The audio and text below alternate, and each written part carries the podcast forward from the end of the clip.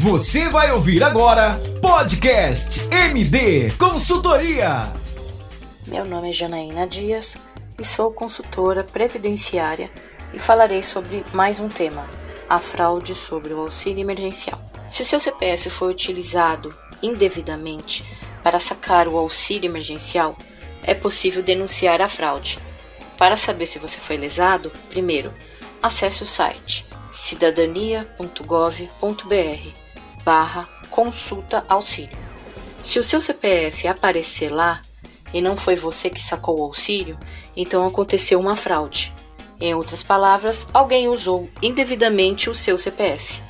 Se isso aconteceu, você deverá fazer uma denúncia no Ministério da Cidadania por meio dos telefones 121 ou 0800 512 6677 ou ainda em uma agência da Caixa Econômica Federal.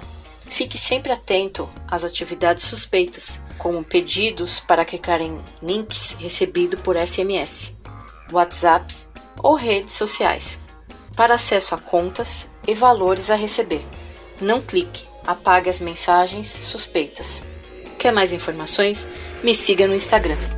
Você ouviu Podcast MD Consultoria. Siga no Instagram, arroba MD Consultoria SP e fique por dentro.